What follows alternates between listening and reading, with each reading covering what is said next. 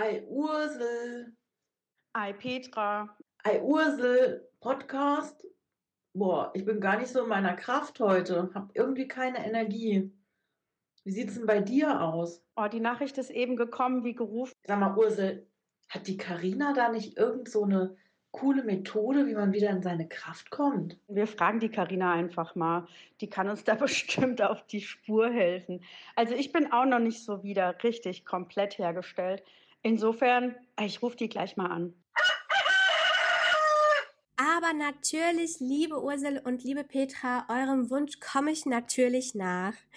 Hallo, ihr lieben Zuhörer und Zuhörerinnen des Eier Podcasts. Mein Name ist Karina und ich bin normalerweise in meinem Hintergrund tätig, sprich, ich schneide den Podcast. Ja, was kann man denn zu dem Thema Energie und Energielosigkeit denn so erzählen? Zum einen, und das ist der Hauptpunkt, ähm, wenn wir uns energielos fühlen, dann möchte uns der Körper damit etwas signalisieren. Denn unser Körper ist eigentlich ein unfassbares Wunderwerk der Natur und ist immer darauf aus, ein Gleichgewicht äh, im Körper zu halten, sodass wir ja, gut leben können, viel Energie haben und gesund sind. Wenn wir uns also energielos fühlen, dann ist das ein Zeichen unseres Körpers, dass irgendetwas nicht ganz so läuft, wie es laufen sollte. Deswegen verrate ich euch heute meine sechs besten Tipps für die Momente, wenn ich mich energielos fühle. Tipp Nummer eins: Ruhepausen und Schlaf.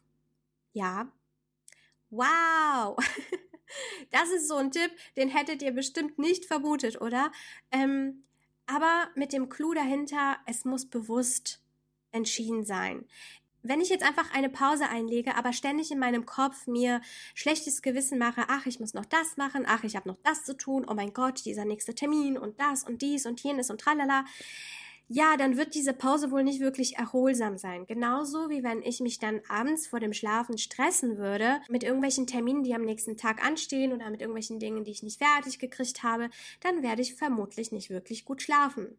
Also es muss eine bewusste Entscheidung für Ruhe, Pause und Schlaf sein, ähm, ohne dass ein schlechtes Gewissen mitschwingt, denn wir alle dürfen schlafen und Pausen machen. Auch du. Vielleicht ist es auch möglich, wenn du wirklich gerade echt am Anschlag bist, zu sagen, ich mache wirklich mal einen oder zwei Tage richtig frei, komplett. Kein Laptop, keine Arbeit, kein Handy, kein Stress, keine, kein Gedöns. Ich hoffe, dass ihr das für euch einrichten könnt.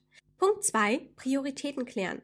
Was ist denn jetzt gerade wirklich, wirklich wichtig was da in meinem Kalender steht.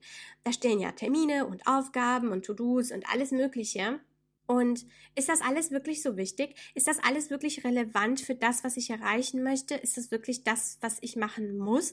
Oder kann ich vielleicht etwas verlegen, delegieren oder vielleicht sogar komplett streichen? Weil ich diese Aufgabe einfach immer wieder mit mir rumschleppe und denke, ich müsste es machen, habe es aber jetzt seit Wochen immer noch nicht gemacht. Und wird niemanden auffallen, wenn ich es nicht mache. Gibt auch solche Aufgaben. Zehn Minuten Planung können dir da wirklich unfassbar viel Raum schaffen für mehr Zeit und für mehr Entspannung in dem ganzen Prozess der Arbeit. Mein dritter Tipp ist bewusste Atmung. Wir atmen, wenn wir gestresst sind, viel zu flach. Wir atmen nicht tief genug, wir haben dann nicht genug Sauerstoff und ähm, unser Gehirn und unser Körper brauchen Sauerstoff, um effizient zu arbeiten. Und wenn wir bewusste Atmung einsetzen, am besten mehrmals täglich für ein bis zwei Minuten, dann senken wir sogar den Cortisolspiegel. Cortisol ist ein Stresshormon und ist es eigentlich im Grunde genommen nichts, was irgendwie schlimm wäre, ein Cortisolspiegel, der erhöht ist, aber in unseren Zeiten, wo wir chronischen Stress haben, ist dieser Cortisolspiegel auch chronisch erhöht und das ist das, was uns schadet.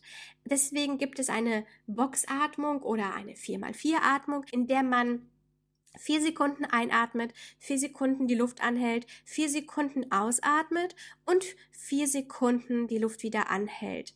Und das Ausatmen kann auch geräuschvoll stattfinden, also so richtig druckabbauend. In einem Großraumbüro weiß ich nicht, aber man kann ja auch kurz zur Toilette gehen oder mal auf den Balkon oder spazieren gehen oder wo auch immer. Mehrmals am Tag das zu praktizieren über ähm, ja über die stressvolle Zeit kann schon dabei helfen, weniger Stress zu empfinden. Tipp Nummer vier: Achte bei stressigen und energielosen Zeiten darauf, was du isst, wie viel du trinkst und noch eine Geheimzutat darfst du nicht vergessen und zwar ist das das Magnesium. Viele Menschen haben einen Magnesiummangel und der ist verantwortlich dafür, dass wir uns ganz oft energielos fühlen. Denn unsere Mitochondrien in unseren Zellen brauchen Magnesium, um richtig zu funktionieren. Und nur wenn die Mitochondrien gut funktionieren, werden sie auch Energie richtig erzeugen. Und Magnesium ist ein,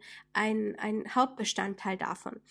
Und ähm, gerade in stressigen und energielosen Zeiten neigen wir dazu, schnell mal was beim großen M zu holen oder äh, schnell mal hier irgendwie was Fertiges äh, zu essen, anstatt ein, eine gesunde ähm, Mahlzeit frisch gekocht mit äh, einem hohen Anteil an Gemüse.